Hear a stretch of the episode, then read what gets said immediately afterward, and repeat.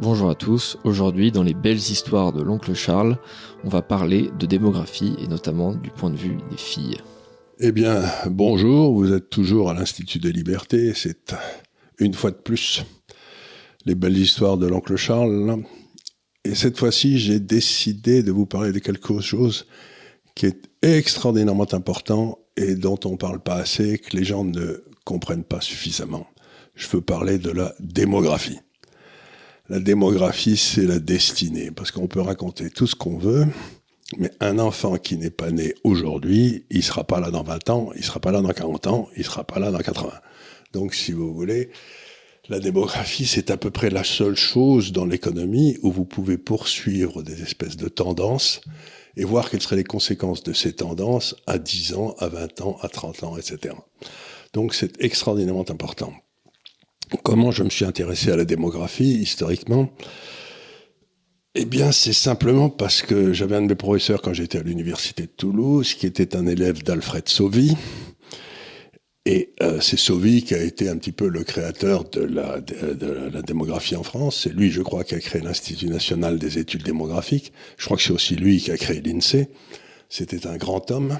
Et pour vous donner une idée de ce que faisait Sauvy, c'est que par exemple, je crois, dans les années 58, 60, où il opérait déjà, il avait dit qu'il y allait avoir une crise euh, universitaire en France à la fin des années 60, parce qu'il avait calculé que avec le baby boom d'après-guerre, il y avait eu une énorme montée des gens dans les lycées, donc qui étaient quelque part absorbés plus ou moins bien, mais que on allait passer de devoir absorber à peu près 40 000 ou 50 000 étudiants par an qui rentraient à l'université dans les vieilles années à quelque chose comme 200 ou 300 000 et que ça pouvait pas passer, quoi. Et donc il avait dit au gouvernement, préparez-vous, vous allez avoir quelque chose, il faut préparer les universités pour que ces gens-là arrivent en bon ordre. Ça s'est pas passé, on a eu mai 68. Et il a refait le coup dans un de ses derniers livres, que vous pourriez lire d'ailleurs, qui est extrêmement intéressant dans lequel il regardait les statistiques démographiques en Europe et les statistiques démographiques en Afrique. Donc en 1960, on devait être 450 millions en Europe et 450 millions en Afrique. Et il disait, en 2020, on va être, je sais pas combien, 1,2 milliard en Europe, en Afrique, et on sera toujours à 450 millions en Europe. Et il disait, il va donc y avoir, aux alentours des années 2020, une espèce de débarquement de jeunes dans la recherche de travail, d'une vie, etc. Et il disait, il faut beaucoup préparer ça de façon à ce qu'ils puissent être acceptés. Il faut aussi essayer de les laisser là où ils sont, leurs aidant, les aidant à trouver des boulots et tout. Donc c'était un homme qui, à plusieurs reprises dans sa vie, en analysant la démographie, prévoyait un petit peu ce qui allait se passer. Alors, je vous raconte tout ça. Et je crois qu'il a mis au point, mais d'autres avant lui et d'autres les ont suivis après, un certain nombre d'outils pour essayer de faire ça. Alors, l'outil le plus important que vous devez garder en mémoire, c'est le taux de fertilité des femmes en âge de procréer. Bon, ça a l'air un peu compliqué, mais il se trouve que jusqu'à tout récemment, c'est peut-être en train de changer, mais on m'a pas vraiment informé. Il euh, n'y a que les femmes qui peuvent avoir des bébés, c'est embêtant. On peut les aider dans cette noble tâche, mais euh, on n'est pas très capable de fabriquer un bébé à partir de rien comme elles le font. Donc ce qui compte pour la démographie, quand vous regardez 20 ou 30 ans en avant, c'est combien il y a de femmes dans votre population qui sont en âge d'avoir des bébés, c'est-à-dire mettons à peu près entre 15 et 40 ans ou 45 ans, et quel est le taux de fertilité de ces femmes? Si elles ont qu'un bébé, ça veut dire qu'elles se remplacent elles-mêmes, mais qu'elles vont pas remplacer celui avec qui elles ont fait le bébé. Donc ça veut dire qu'à horizon de 35, 40, 50 ans, à peu près l'âge où ces personnes vont décéder, les femmes, vous allez vous retrouver avec une population qui va baisser de moitié. Et ce qu'il y a d'extraordinaire, c'est que si vous prenez des pays comme l'Italie, l'Espagne, l'Allemagne, le Japon, la Corée. Il y a toute une série de pays dans le monde qui ont des taux de fertilité des femmes que je viens de définir comme le nombre de femmes qu'ont les, le nombre d'enfants qu'ont les femmes en âge d'avoir des enfants. d'à peu près 1,1 ou 1,2. C'est-à-dire qu'on sait de façon à peu près certaine que sauf immigration massive, qui d'ailleurs euh, est en train de se produire, mais sauf immigration massive, la population de l'Italie autochtone, de l'Espagne, de l'Allemagne, du Japon, de la Corée va baisser de moitié dans les 40 ans qui viennent. Ce qui va poser des problèmes sociaux absolument monstrueux. La population japonaise a déjà commencé à baisser de façon extraordinaire. Et vous avez vous retrouvez d'un seul coup dans un pays où il y a beaucoup. ça paraît idiot ce que je vais dire, mais malheureusement c'est une triste réalité on vend beaucoup plus de couches pour les vieillards au Japon que de couches pour les enfants qui viennent de naître. Vous voyez ce que je veux dire? Que de couches pour les bébés. C'est quand même pas un signe d'une santé particulièrement remarquable. Donc, il faut la première des choses dont il faut se rendre compte, c'est que nous avons devant nous un énorme problème démographique et qui n'est pas celui qui est décrit par les Malthusiens en disant qu'on est trop sur la Terre. Le problème, c'est pas qu'on va avoir trop de monde dans 40 ou 50 ans, c'est que dans tous nos pays, on va en avoir pas assez, et pas assez dans des proportions gigantesques. Aujourd'hui, aussi curieux que ça paraisse, vous prenez quatre grands-parents en Italie, hein, et ils ont qu'un petit enfant. Vous voyez, ils en ont qu'un. Vous en mettez quatre. Autrefois, moi par exemple, j'ai eu la chance d'avoir quatre enfants. Mes enfants ont eu des enfants, donc les deux parents, ma femme et moi, nous avons onze petits-enfants.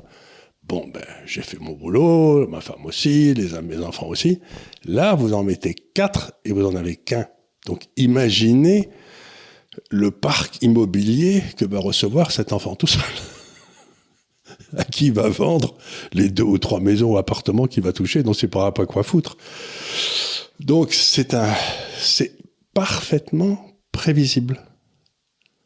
Donc ça n'est pas quelque chose qui peut être discuté en disant mais non, parce que malheureusement, une femme, quand elle atteint 40-45 ans, vous pouvez lui raconter toutes les histoires que vous voulez, elle n'aura pas d'enfant. Pas statistiquement, il y en a peut-être une ou deux qui réussiront à en avoir. Et ça nous amène à un deuxième problème, et je vous annonce donc ce qu'on va faire avec Emmanuel la semaine prochaine c'est qu'il y a quelques mois, il y a un an à peu près, on avait fait une émission, je ne sais pas si certains d'entre vous s'en souviennent, qui s'appelait Mais qu'est-ce qui arrive à nos garçons? Vous savez, c'était pour expliquer que le monde dans lequel on était en train de rentrer euh, était pas les, jeunes garçons, les jeunes hommes étaient pas à l'aise. Il y en avait plein qui disparaissaient du marché du travail. Bref, on expliquait, ça avait été une ça avait été une émission qui avait été suivie, je crois, par quelque chose comme 350 000 personnes, ce qui, ce qui doit être notre corps, je pense. Donc ça avait dû intéresser les gens. Et cette fois-ci, l'émission qu'on va faire avec Anne Manuel, c'est qu'est-ce qui est en train d'arriver à nos jeunes femmes? Parce que là aussi, on a l'impression que la, société dans laquelle nous sommes, elle traite pas bien les garçons, mais aussi paradoxal que ça paraisse, elle traite pas bien les femmes non plus et en particulier les jeunes femmes. Et les jeunes femmes, ça paraît bizarre avec toute la presse féminine, etc., n'ont pas les informations qu'il faut avoir. Je m'explique, c'est que beaucoup d'entre elles font des études, veulent mener une carrière professionnelle, etc., et repoussent l'âge où elles vont avoir des enfants, ce qui est logique, ce qui est parfaitement compréhensible. Mais 80% de ces jeunes femmes pensent qu'elles peuvent attendre jusqu'à 40 ans. Or, toutes les statistiques médicales montrent que à partir de 30 ans, la moitié des femmes qui n'ont pas eu d'enfants n'en auront pas, même si elles essayent d'en avoir. Parce qu'à partir de 30 ans, la fertilité des femmes baisse de façon extraordinaire. Donc, il faut dire aux jeunes femmes, si vous voulez avoir des enfants, il faut quand même que vous vous y mettiez, si possible, un peu avant 30 ans. Attendre 40 ans, ça ne marchera pas parce que là, vous en avez une chance sur deux de ne jamais en avoir. Et dans toutes les statistiques, maintenant, de comportement, etc., on montre quelque chose de tout à fait désolant, c'est qu'il y a des millions de femmes dans le monde développé aujourd'hui qui n'auront jamais d'enfants et qui en souffrent énormément tous les jours parce qu'elles se sentent incomplètes. Et de pères qui n'auront jamais d'enfants non plus parce qu'elles n'ont pas fait d'enfants avec leur mari, etc. Donc on a bâti une espèce de modèle pour les femmes qui est vous devez retarder vos naissances le plus possible. Ça a des conséquences macroéconomiques comme celles que je viens de décrire pour l'immobilier, mais ça a aussi des conséquences sur la vie et la santé morale de gens qui n'auront jamais d'enfants. Et je trouve ça extraordinairement dommage parce que, mettons qu'une, comme le disait un de mes amis, le choix d'un homme, un homme a trois choix, c'est de travailler, de travailler ou de travailler. Une, une femme a trois choix, c'est de travailler à la maison, de travailler à mi-temps à la maison à l'extérieur ou de travailler à plein temps à l'extérieur. Donc les femmes ont le choix, elles ont exercé ce choix dans la direction de je n'aurai pas d'enfants, je vais travailler à l'extérieur, mais elles ne sont pas, on ne les a pas mises au courant des conséquences et des conditions de ce choix. Donc elles ont peut-être fait des choix mal informés. Et donc ce qu'on va essayer de discuter avec Emmanuel la semaine prochaine, c'est nous avons un problème et il faut le regarder en face. Et ce problème, ça passe et ça commence par une analyse démographique. Ce que essayé de faire aujourd'hui, c'est de vous donner les éléments pour que vous puissiez mieux comprendre ce qu'on va vous dire dans ces études la semaine prochaine qui auront beaucoup de, d'analyses démographiques à l'intérieur pour que vous sachiez que ce qui compte, c'est le taux de fertilité des femmes en âge d'avoir des enfants. Eh bien, merci beaucoup.